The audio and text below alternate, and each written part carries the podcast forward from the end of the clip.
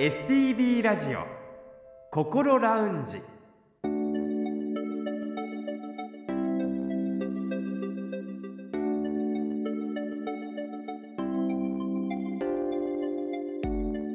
おはようございます。北本隆夫です。日曜日朝6時15分になりました。この時間はあなたの心にそっと寄り添う心ラウンジをお送りします。心の悩みは人それぞれですがそんな悩みを一人で抱えてしまってはいませんか？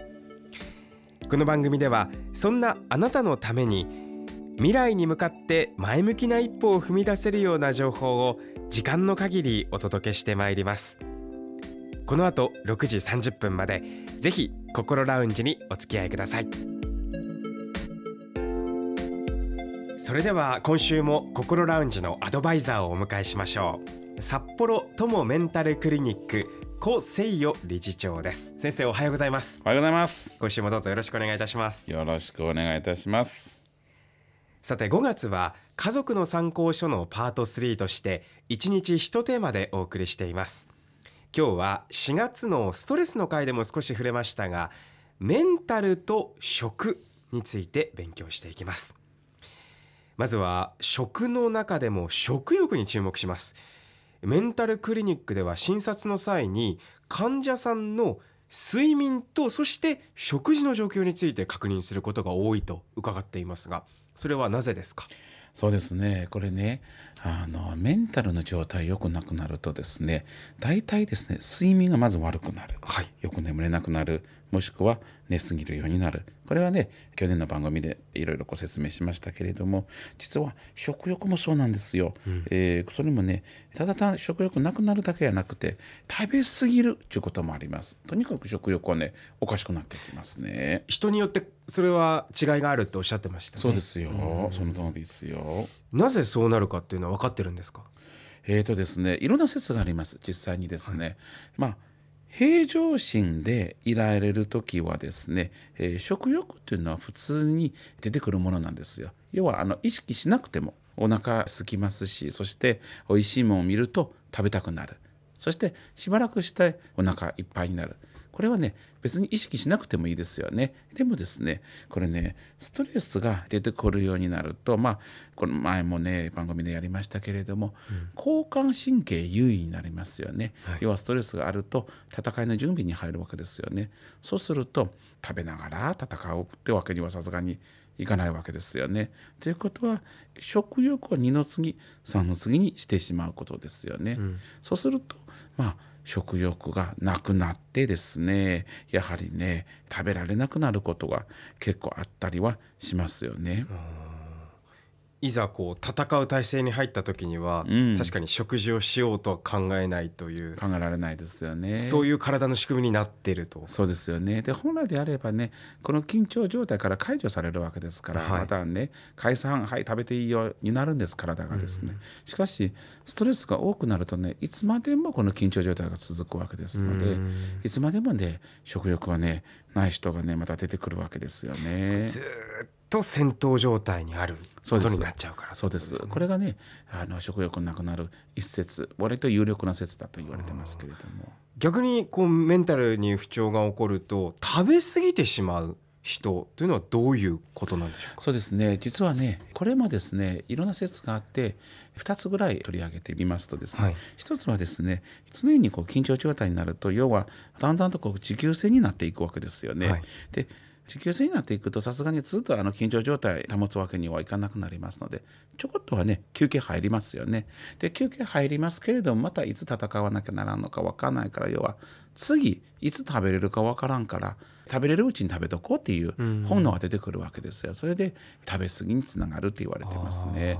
これから先の戦いに向けて溜め込んでいく。そうです、うん、でもう一つの説はですねあの血糖に注目した説ですけれども要は動物っていうのは人間と比べると実はお腹空いてる時間帯ってすごく長いんですよ。私たちってお腹空いてる時間帯ってそんなにないでしょそうですね。ね。あのちょっとでも午後あのお腹空いたら小腹空いた言うていろいろパコパコパコ食べますよね、はい、ちゅうのは本当にお腹空いてるっちゅうのはあんまないですけどもでも動物はその逆なんですよお腹いっぱいっていうのはほとんどないんですよ。うんあの人間で3食4食食べますけど動物で1食の動物は結構多いわけですよね、もっと言うと数日間にやっと1食ありつけるかどうかですよね。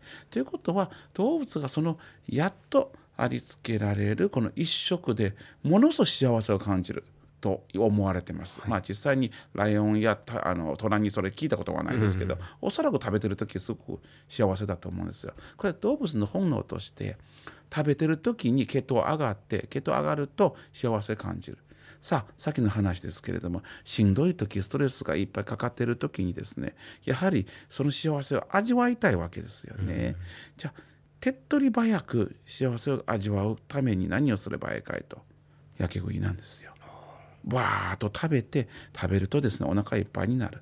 いっぱいになるとあのゲップしてるあのライオンの状態になってちょっとはホッとする。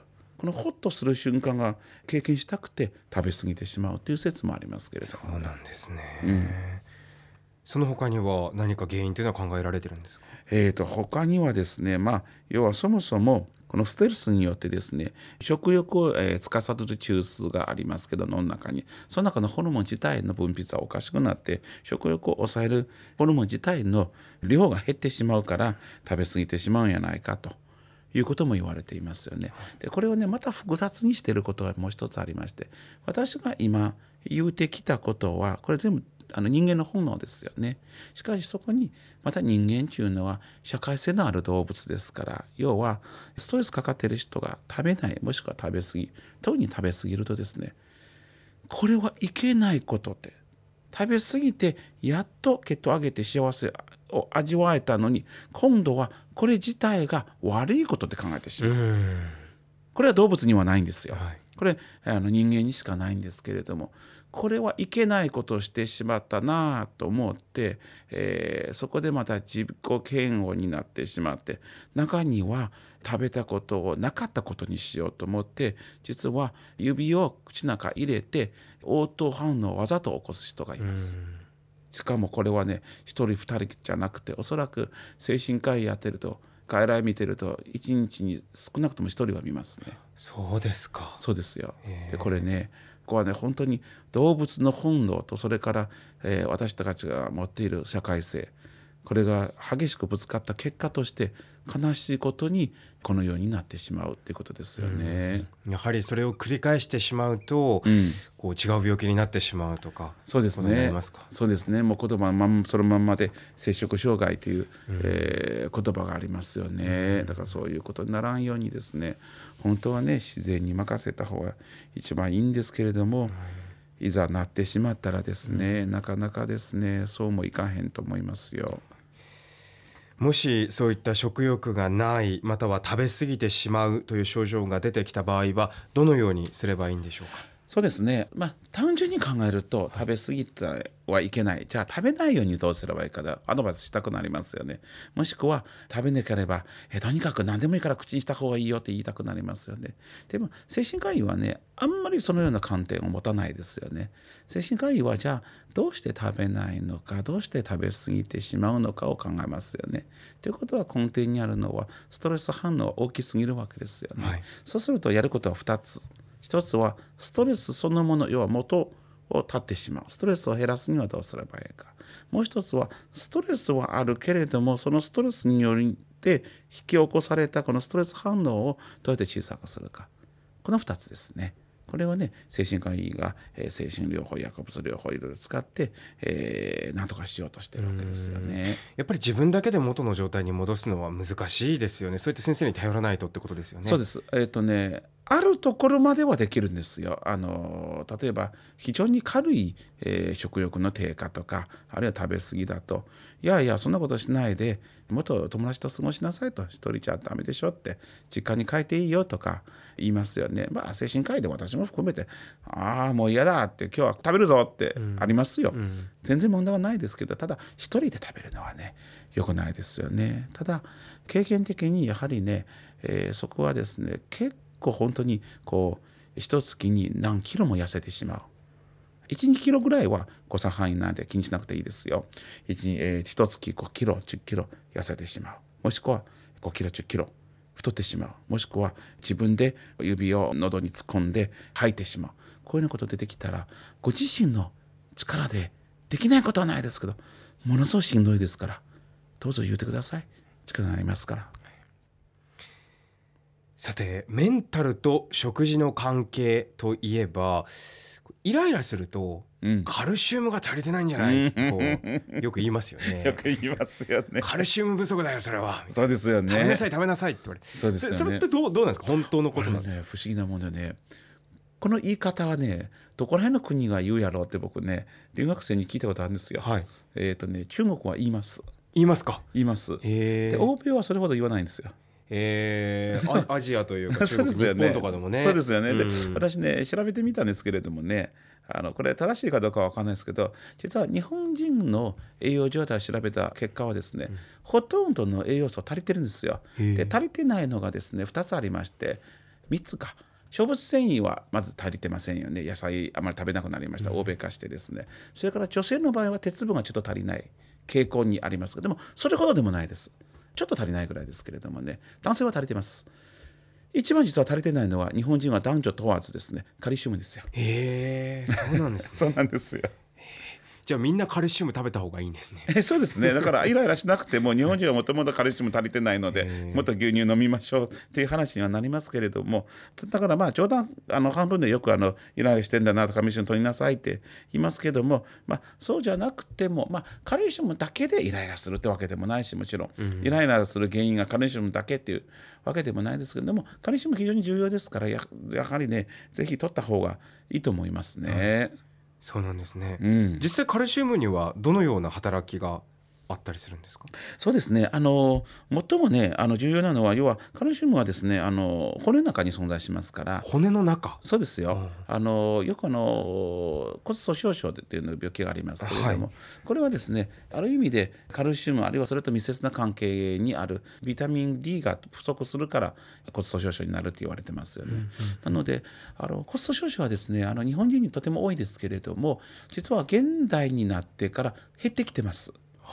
あの骨粗しょう症がね。あの気づいたかどうかわかんないですけどもあのちょっと一昔行くとあの老人って結構あのあの腰腰が曲がっているのがありますよね、はい。あれはね元たどっていくとカルシウム不足なんですよね。カルシウム不足になるとあの骨が縮むんですよ最後。であの縮んでこうまっすぐの骨がこう曲がってしまういうことが起こるわけですけどでも今の高齢者はねこう、ま、非常に曲がっているって方だんだん少なくなってきましたよ、はい。あれはですねやはりね栄養状態良くなってカルシウム取るようになったんですよ。そうすると骨粗しょう症が減ってくるんですよ、だから今の老人がこうやって本当に極端に曲がってる方って割と少ないです。それもあのカルシウムが足りてくるあのようになったっていうのが一説って言われてますけれどもね。そうなんですね。うん。まああのいずれにしてもこう適度なバランスの取れたうん。食事をする、うん。そして適度な運動をするうんっていうことがやっぱりいいんですよね。もちろんですよ、うん。そして何でも食べることですよ。今言ったことってストレスに対してもそうですけど骨に対してもいいっていう。そうですよ。体にいいことはですね、えーメンタルにいいんですよ。あのよくねうつ病の方とか、えー、統合失調の方に「先生何を食べればいいか?」って聞かれるんですけれどもね。そうですよ、うん。あのあるいはどんなサプリ取ったらいいかとか、まあ、基本的には何でも食べてください。変色せず。何でも食べていいですよ。でただ日本人の食生活で何でも食べていいけれども落とし穴は2つありましてですね。一つはですね何でも食べていいけれどもついつい何でも食べておろそかなのは野菜果物ですね。これがねいろいろとですね説がありまして実は野菜果物不足不足していくとですね、えーメンタルが、えー悪くなるという説もありますよ。あの果物と野菜だけはよく噛まないと食べれないでしょ。確かにそうですね。あの魚っていうのはそんな噛まなくてもいいわけですよね。果物と野菜って結構めんどくさいですよ食べる時はね。で時間かけて食べないと食べきれないですよね。そうするとねあのやっぱり現代社会においてスルーされてしまうんですよね。で、えー、と本来はですねあの大人っていうのはですね1日最低でも野菜は、えー、350グラム。果物は最低でも過食部分200グラム。あの果物っていうのは野菜と違って全部食べれるわけじゃないですからね。あの皮あったりするわけですので。そうするとまあ200グラムの可食部分で大体250グラムの果物食べなきゃならんから要は1日600グラム合わせて最低食べないといけないわけですからそれを1週間になると4キロなんですよ。ということは3人家族だと12キロもし1週間に1回買いだめするとなると最低12キロ分の果物と野菜を買わないと 本当は栄養バランスが非常に悪くなるわけです。買ってないんですよほとんどの方。そうですよね。そうですよ。今ハッとされた方も多いと思いますそうですよね。うん。でなんでこのよく噛むことがすごくいいかというとよく噛むことによってですね体の中の内部感覚が発達するようになるわけですよ。でもっと言うと大体あのー一人で食事しない限りはよく噛みながら大体喋ってるんですよ。はいこれがまたメンタルにすごくいいんですよ。だからとにかく時間かけて食べることが非常に重要。はいで時間かけて食べるものは何かっていうと野菜と果物になっちゃうわけですよね。んなんかそのままスルッと食べられるのが一番楽でいいなぁなんて思ってたんですけどあまり良くないんですすね本当はね。そうですかそうなんですよ。まあとにかくバランスの取れた食事をするそうです。そして適な適度な運動をするそうです。はいということですねはい、そうなんですよ。今回は家族の参考書パート3としてメンタルと食について高先生にお話を伺いました。さて来週はこれも身近な話題だと思います。アレルギーについてお話を伺います。それでは先生来週もどうぞよろしくお願いいたします、はい、よろしくお願いします。STB ラジオ心ラウンジ STB ラジオ心ラウンジ。今回は家族の参考書パート3としてメンタルと食について高先生にお話を伺いました。メンタルにいい栄養だとかいい食べ物っていうのを聞けるのかなと思っていたんですが結論としてはやっぱりちゃんと適度なバランスの取れた食事っていう結論なんですね。なんかすごく分かりやすくて腑に落ちてそういうところから気をつけていくことが体にとっても心にとっても大切なんですね。さてこの番組では皆さんからの質問や体験談番組の感想などもお待ちしています。メールアドレスはこう先生にちなんでこうアットマーク stv.jp アルファベットの小文字で ko アットマーク stv.jp ファックスやお手紙については STV ラジオのホームページをご覧ください。そしてこの番組はこれまでの放送回をすべてポッドキャストで配信しています。パソコンでもスマートフォンでも STV ラジオのホームページにあるポッドキャストから心ラウンジを選んで聞いてみてください。Spotify や Apple Podcast でも聞くことができます。それでは STV ラジオ心ラウンジ来週もぜひお聞きください。北本隆夫でした。